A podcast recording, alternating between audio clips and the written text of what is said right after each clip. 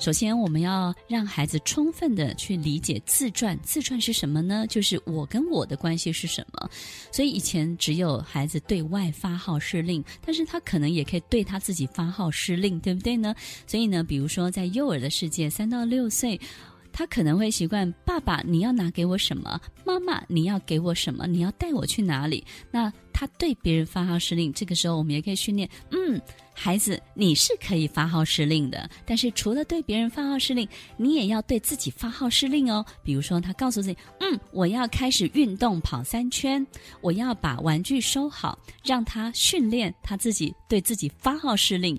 把自己发号施令的这些行为动作变成一些非常有趣的训练，那么孩子呢，在对自己我跟我的关系当中就会适应得非常好。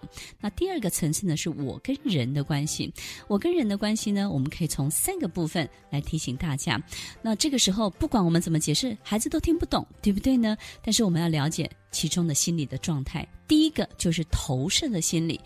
当孩子看见别人开心的时候，他自己也会想要开心。所以，像生日的 party，在生日的聚会当中呢，大家都很开心，他也就会很开心。所以，这种是一个很重要的投射的影响。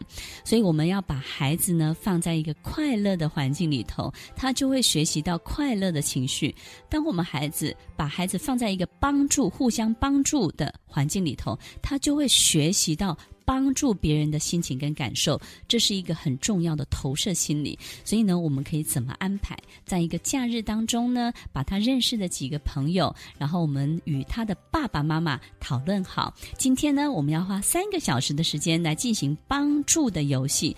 当孩子沉浸在帮助的过程当中，孩子呢就会透过投射的心理，自己也非常愿意去。关注、观察别人的感受，能够提供给别人的资源以及协助是什么？同时，他也非常愿意去从事这样的行为，所以创造一个他愿意投射的环境，在这个环境当中，让他自由的投射，自由的产生自然的效果跟反应，这些都是我们可以和其他的家庭、其他的爸爸妈妈共同来安排的哦。第二个就是月晕的效应，月晕的效应就是我们知道月亮有多大。可是呢，当有风的天气的时候，开始有一些云在月亮的周围，我们发现月亮就看起来更大了。但是呢，其实不是月亮本身变大了，而是周围的这些风、这些云，让我们感觉哦，有月晕的效应。这个月晕的效应在孩子的训练当中也是相当有效的。也就是呢，当我们发现孩子做一些帮助别人的事情的时候，我们不要只告诉他说：“哇，你做到帮助他。”真的很棒，我们要让这个效应呢变成非常非常的巨大，让它扩大，让孩子有一种越晕的这种效果出来。好比说，他今天呢，可能只是配合别人把玩具收好，那我们就可以扩增这个效应，就是告诉他说：“你有没有发现，当你在收玩具的时候，你的朋友变得很开心？当你把玩具收好之后，这个房间变得好干净、好漂亮。你有没有发现，当你把玩具收完之后，下次你要来的时候，就变得非常方便，可以拿出来玩了？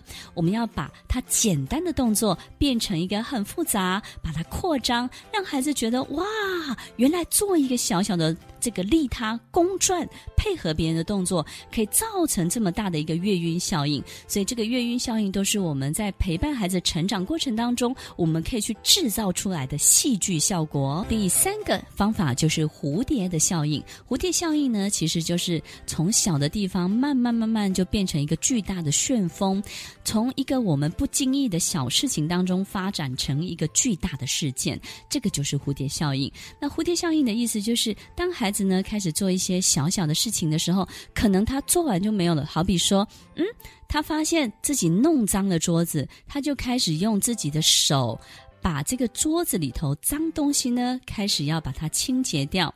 那这个时候，我们就可以从这个小的动作，可能他稍微清洁掉之后呢，因为没有人在意，他就结束了。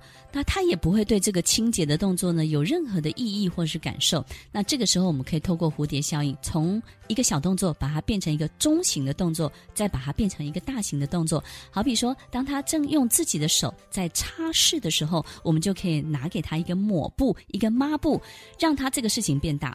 让他开始哎，从擦一个小小的脏污变成擦整张的大桌子。然后发现，哎，他在擦整张大桌子的时候，你就去拿一个拖把，开始来拖旁边的地。哎，他就会发现，从一个小小的动作变成一个中型的，变成一个大型的动作。这个蝴蝶效应让他开始愿意参与做家事。所以，不管是刚刚提到的投射的心理，把它放在一个投射的环境，大家都在做，互相投射。第二个。月晕效应，把他所有的小事情呢变成扩张成巨大的感受，从一个动作把它变成可以影响到好多其他的事情。第三个部分，蝴蝶效应，从一个小的再加一个中型的，再加一个大型的，然后呢，从小小的擦拭清洁变成一个大大的家事拖地。从这些渐进式的蝴蝶效应当中，我们发现。这三个动作都能够影响到孩子的心理，而且呢，他的行为效应速度都非常的快。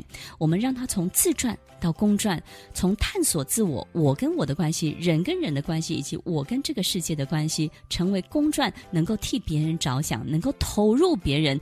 团队、群体正在进行的所有的事物，这三个心理效应都非常的有用。所有的爸爸妈妈要好好的运用它哦。在这期节目当中提到了三种运用的心理方法，一个是创造投射、互相投射的环境；第二个呢是把孩子不经意的一个。